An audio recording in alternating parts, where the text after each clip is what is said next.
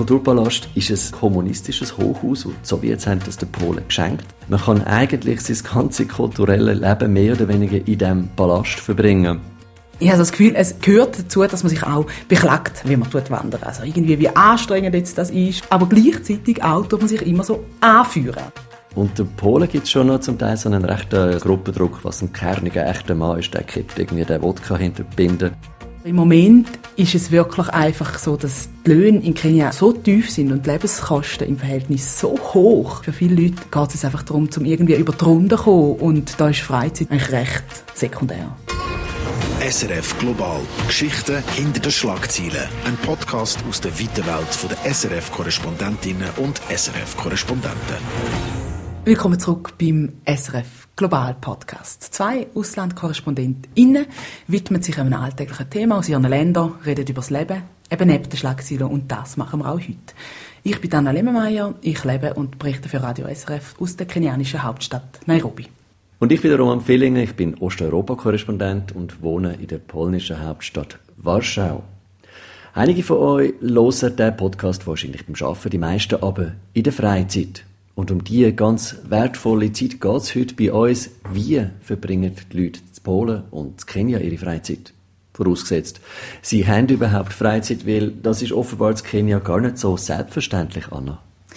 Ja, in Kenia, da muss man einfach immer ganz genau sagen, von wem man eigentlich redet, wenn man sagt, man redet von den Kenianerinnen und von den Kenianern. Reden wir von der Ober- oder der Mittelschicht oder reden wir eben von den Leuten, die 300 Franken im Monat verdienen. Und diese Leute haben tatsächlich oft relativ wenig Freizeit. Das kenianische Arbeitsgesetz sieht äh, nur einen Tag frei vor in der Woche und viele Menschen wohnen auch weit weg von ihrem Arbeitsplatz. Also das heißt, sie verbringen auch viel Zeit mit dem Arbeitsweg und dem bleibt tatsächlich nicht mehr so viel Freizeit. Und am Sonntag, da gehen sowieso die meisten Leute in die Kirche. Also am Sonntag geht man in die Kirche, sagst du, aber ist das wirklich nur Gottesdienst und Messe oder ist Kirche mehr als das in Kenia? Also am Sonntag ist Kille tatsächlich Gottesdienst und Mess, ähm, aber sonst spielt Kille auch in der Freizeitgestaltung relativ eine große Rolle. Also viele Leute können sich einfach nicht leisten, selber irgendetwas äh, zu organisieren, selber in einen Nationalpark zu gehen oder eben einen grossen Ausflug, wo man äh, mit dem Auto müsste gehen. Und dort spielt Kille eine sehr große Rolle. Also man findet oft irgendwie in einem Nationalpark und dann auf dieser Schotterpiste plötzlich ein riesiger Gar, wo man immer ein das Gefühl hat, ui, der kippt jetzt den gerade, gestopft voll mit Leute und das ist dann eben oft Kirche, die so Ausflug ermöglicht, aber das sieht man auch äh, in der Stadt, in den Parks, äh, dass Kirche äh, Picknicks organisiert, Gruppenspiele, das lieben die Kenianer, also von äh, Seilzüchen über irgendwie Hindernisparkour und so und dort spielt Kirche eine riesige Rolle auch in der Freizeitgestaltung. Das ist zu Polen auch so. Kirche ist ja da auch eine ganz wichtige Institution. Der große Teil der Leute ist immer noch katholisch, auch wenn es zunehmend weniger wird, auch wenn es einen grossen Stadt-Land-Graben gibt, heisst äh, weniger Gläubige in der Stadt, mehr Gläubige auf dem Land. Aber eben gerade auf dem Land ist, ist Kille auch da in Polen ganz eine wichtige Institution in der Freizeitgestaltung. Es gibt Steckkurse, es gibt ein Jugendtreffen, es gibt Ferienlager, es gibt Ausflüge für Senioren und so weiter und so weiter. Und das ist, glaube ich, etwas, wo wir manchmal uns gar nicht so bewusst sind, dass es halt auf dem Land da in Osteuropa, auch in Polen, einfach nicht ein riesen Angebot gibt. Und da hat Kirche nicht nur für den Glauben, sondern eben auch für die Freizeitgestaltung ganz eine wichtige Rolle. Genau, das limitierte Angebot ist natürlich da auch ein Thema. Was aber natürlich da in Nairobi vorhanden ist, sind äh, Berge. Also wir wohnen ja da auf 1700 Meter, also das ist äh, höher als Davos und darum gibt es auch sehr viele Wandergruppen. Auch äh, Wandern ist irgendwie etwas wie in der Schweiz sehr beliebt da. Also es gibt auch Wandergruppen auf Facebook. Da bin ich auch schon in ganz verschiedensten Formationen dabei gewesen. Und was mir da dabei immer auffällt, ich habe das Gefühl, es, es gehört dazu, dass man sich auch beklagt, wie man tut wandern. Also irgendwie wie anstrengend jetzt das ist und äh, nicht so jümmerlich, sondern mehr so im Dialog, dass man miteinander darüber schwätzt, wie anstrengend es ist. Aber gleichzeitig auch tut man sich immer so anführen. Also wenn du ähm, wanderst und dann kommt dir jemand entgegen von oben, die sagt, sagen dann immer so, ja, you're almost there, you're doing well, it's really nice on the top und so. Und da ist irgendwie das Wandern durch da ähm, auch eine andere Ausgangslage als in der Schweiz, wo man nur noch gerade Grüezi austauscht. Und ich kann mir einfach vorstellen, Roman, du schwärmst schon immer irgendwie von dieser polnischen Landschaft. Ihr tun sicher auch wandern, oder? Ja, ja, Polen tun auch gerne wandern, wir tun auch gerne wandern. Es ist halt äh, regional sehr abhängig. Oder man hat im Süden hat man die Berge, dort ist die hohe Tatra an der Grenze zu der Slowakei, Beskiden, dann weiter, weiter vorne Richtung Ukraine. Und auf der anderen Seite hat man das Meer. Also das sieht je nachdem, wo man halt ist, sehr unterschiedlich aus. Aber was ich mir jetzt schwer kann vorstellen, ist, dass man sich da in Polen so wirklich gegenseitig würde anführen. Man ist in Polen eher zurückhaltend. Da ist man schon froh oder glücklich über ein Lächeln und ein Dzień dobry, also ein guter Tag. Mich, muss ich ehrlich sagen, überrascht es eigentlich immer wieder, wie begeistert Polen von Bergsport sind. Vielleicht weniger unbedingt nur Wandern, aber Bergsteigen, Bergsteigen ist ein riesen Thema für viele Leute. Da werden irgendwie so, so Himalaya-Touren von Polen, die werden akribisch verfolgt in den Medien. Und das ist erstaunlich deshalb, weil, ich meine, man kann schon wandern in Polen, aber der höchste Berg ist gerade mal 2600 und ungerade Meter hoch. Das ist jetzt nicht so verrückt. Aber irgendwie gibt's gleich die Begeisterung für den Bergsport, auch für Skispringen zum Beispiel. Also Skispringen das ist da so etwas, wie es äh, früher in der Schweiz Skifahren war, ist so zu Zeiten von Pirmin Zurbrücken und so noch, wo man vor dem Fernseher sitzt am Wochenende und mitfiebert. Das ist da Skispringen, auch wenn das natürlich ein Sport ist, wo die aller, allerwenigsten Polen selber je machen oder sich überhaupt getrauen würden. Genau, da ist bei uns das Marathonlaufen, oder? Das ist auch etwas, wo ich, ich kenne in der Schweiz eigentlich niemand, der effektiv Marathon verfolgt, oder? Und weil äh, Kenia so eine Läufernation ist und ganz viele WeltrekordhalterInnen äh, ja aus Kenia kommen im Laufsport, äh, tun die Leute wirklich auch dann zwei Stunden lang Marathon schauen, oder? Das ist, ein bisschen, ist auch etwas, was mich relativ erstaunt hat. Äh, ist ein bisschen wie bei dir irgendwie ein Bergsteigen und, und irgendwie ein Skispringen, wo man so das Gefühl hat, so, okay, das sind so ein bisschen Randsportarten, äh, die jetzt nicht unbedingt ähm, so verfolgt werden. Das ist bei uns natürlich klar der Laufsport. Aber du hast jetzt irgendwie gerade zwei Sachen gesagt, oder? Einerseits Skispringen und dann aber irgendwie die Bergtouren.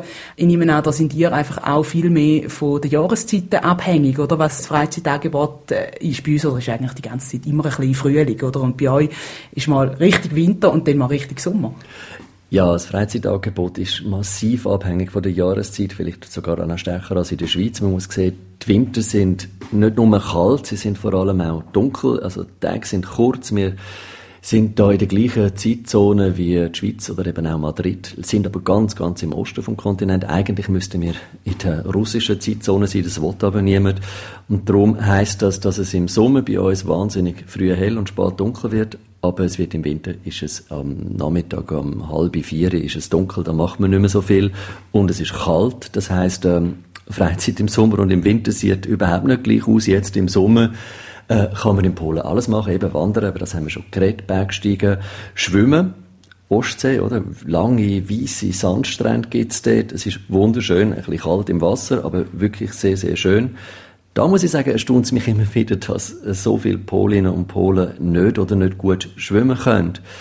Das sieht man an der Ostsee, da gehen die Leute vielleicht ein bisschen rein, ein bisschen baden, aber schwimmen geht eigentlich kaum jemand. Und das sieht man aber auch im Winter, in den Hallenbädern. Ich gehe sehr viel, sehr regelmäßig schwimmen. Und es gibt wunderbare Hallenbäder, zwei da in Warschau. Und ich habe jedes Mal fast eine Bahn für mich, was ich natürlich großartig finde, aber was mich auch erstaunt. Mhm, das ist bei uns ganz ähnlich. Ah ja, also, obwohl ihr ja die schönsten Strände überhaupt habt.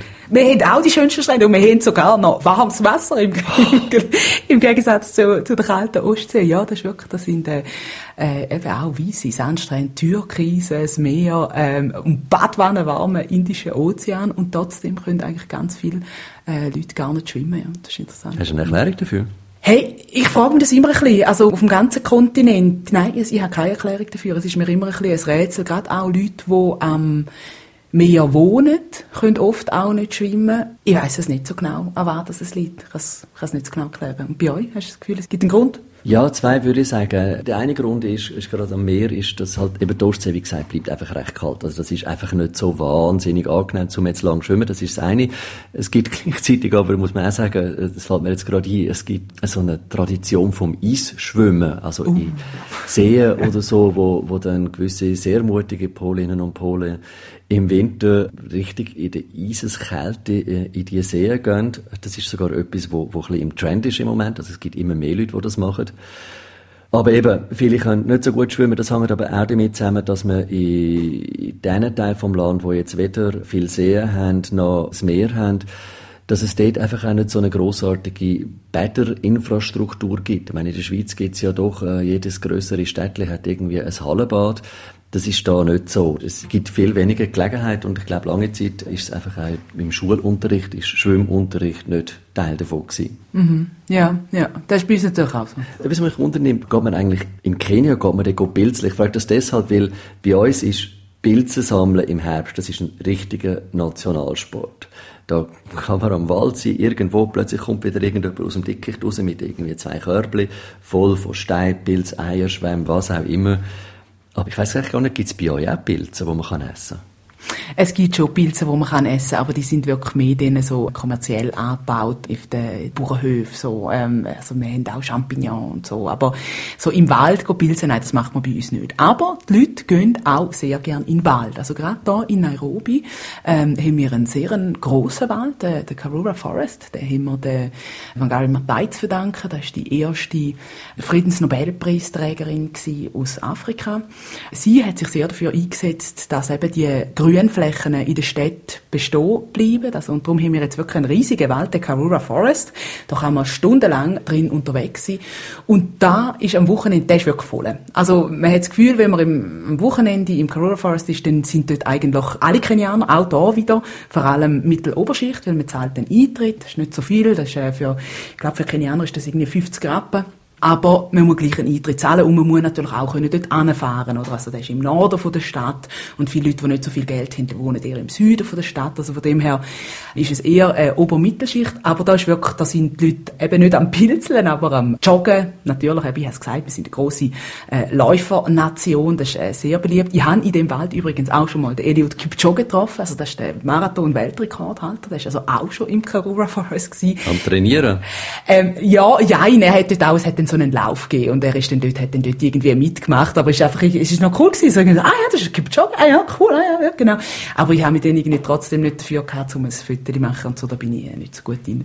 Genau, aber du hast viele Leute, die laufen, also joggen, dann kannst du aber auch äh, Velo fahren, dort, man kann dort auch Velo mieten, es hat auch einen Tennisplatz, äh, es hat einen Shootingplatz, aber auch viele Leute sind auch einfach am am Spazieren so und das habe ich das Gefühl, das ist wirklich speziell da in Nairobi so der Bezug, dass man eben so in den Wald geht, das habe ich eigentlich in anderen afrikanischen Großstädten eigentlich nie so gesehen. Also einerseits eben, weil man den Wald hat und wie man gesagt hat, weil es sonst nicht wahnsinnig viel so in jedem Ort irgendwie so Aktivitäten gibt. Der Wald, den schätzt man als etwas, wo da ist und wo man auch kann so den, den Kopf auslüften von einer Stadt, wo sonst halt eben schon auch viel äh, Stau hat, viel viel verstopft ist auch und dann am Wochenende geht man eben in den Wald laufen.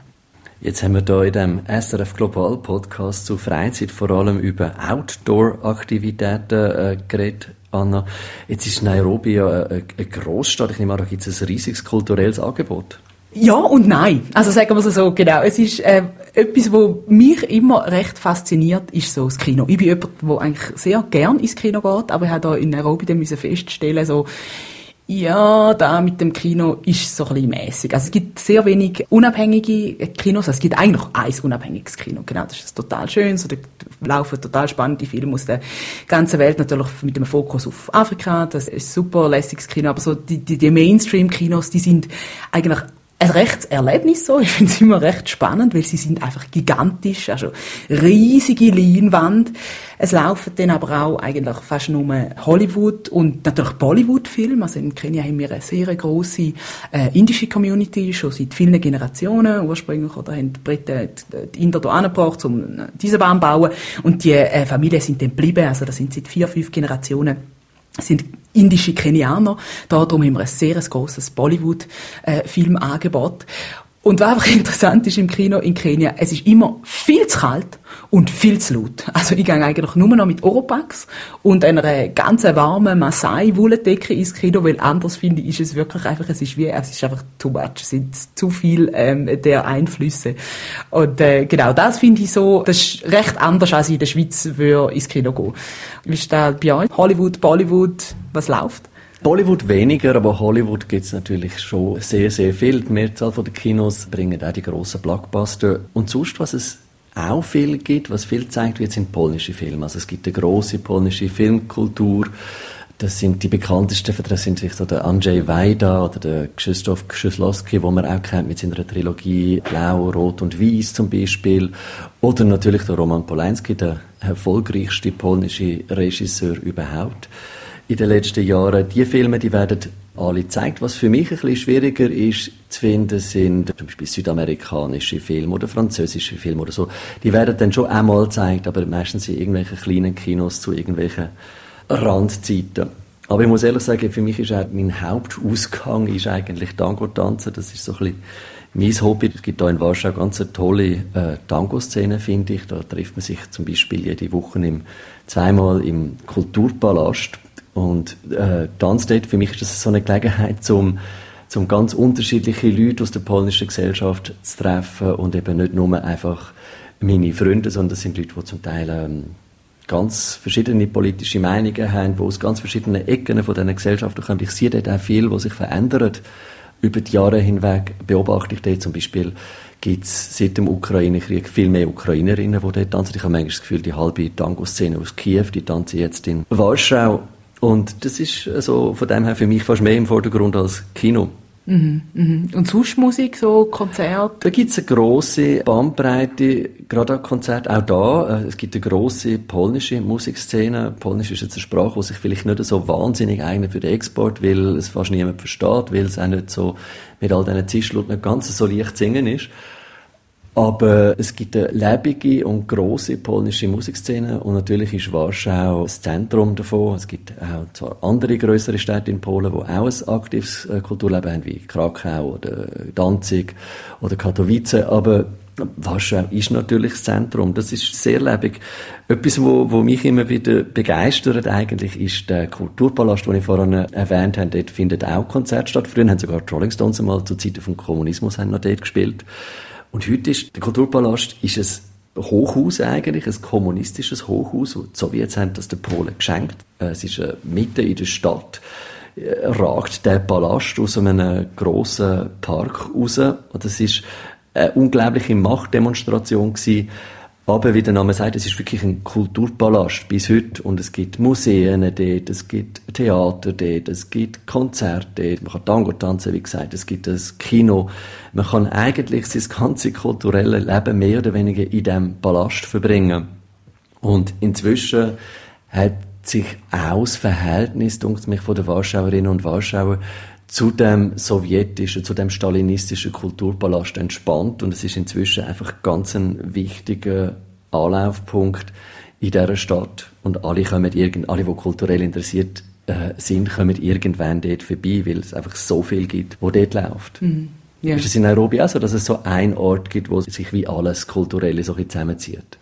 Nein, überhaupt nicht. Das ist wirklich ganz anders. Das ist, also, es ist alles sehr verbreitet. Man muss ein bisschen wissen, wo man eine wette für was. Genau, wenn man jetzt eher irgendwie äh, tanzen, dann äh, geht man eher in einen Club. Also Tango-Szene kenne ich nicht. Das ist, da wird da vor allem mehr äh, mhm. gesomba tanzt, wenn man so um Bar-Tanz gehört. Also kenne ich auch noch. Ihnen auch sehr gern tanzen, aber dann weniger Tango zumindest, wäre es mir nicht bekannt. Mhm. Aber auch sonst werden sich sehr, eben, Clubs gibt es äh, unglaublich viele Konzerte, das ist der, der für mich auch mehr so wichtig ist. Also da gibt es sehr viele so kleine Orte, die sind dann auch oft sehr weitläufig, oder? Also man weiss okay, in dem Stadtteil jetzt da und in dem Stadtteil gefällt mir das und in dem Stadtteil gefällt mir das. Also von dem her ich bin auch immer relativ weite Strecken unterwegs. Also es ist gut möglich, so in, in der Schweiz wäre das halt wie wenn man kurz irgendwie auf Zürich geht am Abend, um noch irgendwie etwas zu hören. Und dann nachher fährt man vielleicht nachher zurück auf St. Gallen und ist dort noch irgendwie unterwegs und dann fährt man vielleicht nochmal auf Zürich. Also rein von der Distanz her. Aber die Musikszene ist, äh, ist auch sehr lebendig. Da gibt's äh, alles Mögliche, also von halt ähm, irgendwie Hip-Hop ist sehr groß in, in Nairobi, aber natürlich auch also nairobische Pop, ähm, so der größte Export, würde ich sagen, äh, aus Kenia ist Sauti Soul. Das ist eine, eine Popgruppe, die in der ganzen Region, eigentlich in ganz Afrika bekannt ist, auch in der Diaspora. So, da gibt es eigentlich sehr viel, wo da läuft und das ist so ein bisschen das, wo ich auch gerne mache, wenn ich in den Ausgang gehe. Kenianer innen selber, die gehen oft auch einfach so klassisch etwas trinken. Dann trinkt man Bier und Cider und esst grilltes Fleisch dazu. Shots äh, ist auch ein grosses Thema. Da laufen dann viel Servierpersonal mit so wie so einer Art Patronenhülse, aber das sind dann Shotgläser und anstatt den Pistole ist dann dort ein Jägermeister drin. Jägermeister übrigens äh, sehr beliebt in Kenia. Genau, also das ist auch so etwas, dass die Leute einfach wirklich auch klassisch ein bisschen wie in der Schweiz oft einfach etwas gehen, gehen trinken. Unterschied ist einfach, dass man auch noch etwas isst dazu. Ich habe so das Gefühl, irgendwie in Osteuropa trinkt man viel, aber vielleicht ist das gar nicht so. Es stimmt nur begrenzt. Ich glaube, man trinkt anders. Man trinkt, wenn man die Statistiken anschaut, wenn ich sie richtig im Kopf habe, trinkt man eher weniger Alkohol, Nettoalkohol als in der Schweiz. Aber man trinkt vielleicht mehr aufs Mal. Also die Leute gehen aus und dann trinkt man Bier und ganz wichtig sind eben auch die Shots. Also was du erwähnt hast, nur ist es bei uns natürlich nicht Jägermeister, sondern Wodka. Und da ist auch die Erwartung eigentlich vor allem an Männer, dass sie äh, den Wodka einfach hinterkippen, also exit. Und wenn man sich weigert, das zu machen, so wie ich, weil ich das einfach hasse, dann wird man wirklich schräg angeschaut. Ich kann mich dann immer rausschwätzen. Ich bin einfach der komische Ausländer, der das halt nimmt. Aber äh, unter Polen gibt es schon noch zum Teil so einen rechten, so einen Gruppendruck, was ein kerniger, echter Mann ist, der kippt irgendwie den Wodka hinter die Binde. Und das macht dann, dass, dass, dass die Leute halt unter Umständen ziemlich betrunken sind, wenn man ehrlich ist. Aber das heißt nicht, dass sie insgesamt mehr Alkohol trinken. Ansonsten würde ich sagen, ist so das Ausgangsverhalten, eben, dass man zusammen eins geht, ziehen zu Abend, das ist, das ist recht ähnlich wie in der Schweiz. Etwas, was mir noch, was noch durch den Kopf geht, jetzt, du hast ja mal ganz am Anfang gesagt, eben in Kenia haben die Menschen nur einen freien Tag pro Woche garantiert und das ist ja wirklich aus, aus europäischer Sicht wahnsinnig wenig. Gibt es denn irgendwelche Anzeichen, dass sich das ändert, jetzt wo das Land ja trotz allem auch so langsam, langsam ein bisschen reicher wird? Also das ist natürlich nur die gesetzliche Ausgangslage, oder? Also das heisst nicht, dass dann alle Leute nur sechs Tage in der Woche arbeiten. Also unsere Angestellten zum Beispiel, die haben auch zwei Tage frei in der Woche. Und in der Schweiz ist ja auch, eigentlich gibt es viele Leute, die 50 Stunden in der Woche arbeiten. Also das ist dann auch irgendwie, wenn man es auf Tage verteilt, dann doch auch ziemlich viel arbeiten am Tag. Aber im Moment ist es wirklich einfach so, dass die Löhne in Kenia nach wie vor so tief sind und die Lebenskosten im Verhältnis so hoch, äh, jetzt gerade auch vor allem seit Covid und dem Ukraine-Krieg ist alles noch so viel teurer geworden. Da ist für viele Leute geht es einfach darum, zum irgendwie über die Runde zu kommen und da ist Freizeit im Moment eigentlich recht sekundär. Das ist etwas, was mich abgesehen davon hier in Polen immer wieder beeindruckt. Also man hat gerade viel ärmere Leute, zum Beispiel Ukrainerinnen und Ukrainer zum Teil da, wo unglaublich viel arbeiten. Also irgendwie einen Job haben und dann zu Abend noch gehen, irgendwo putzen und dann am Wochenende gehen, Kind hüten.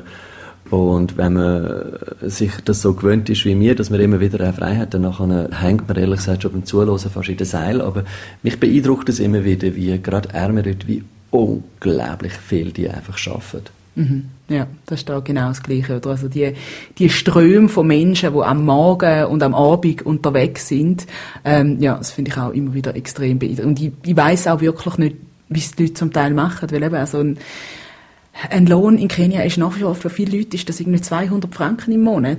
Also, und, und ich weiß wirklich nicht, wie das irgendwie, wie das zusammengeht. Und wenn man ein Auto voll tankt, dann kostet das 120 Franken.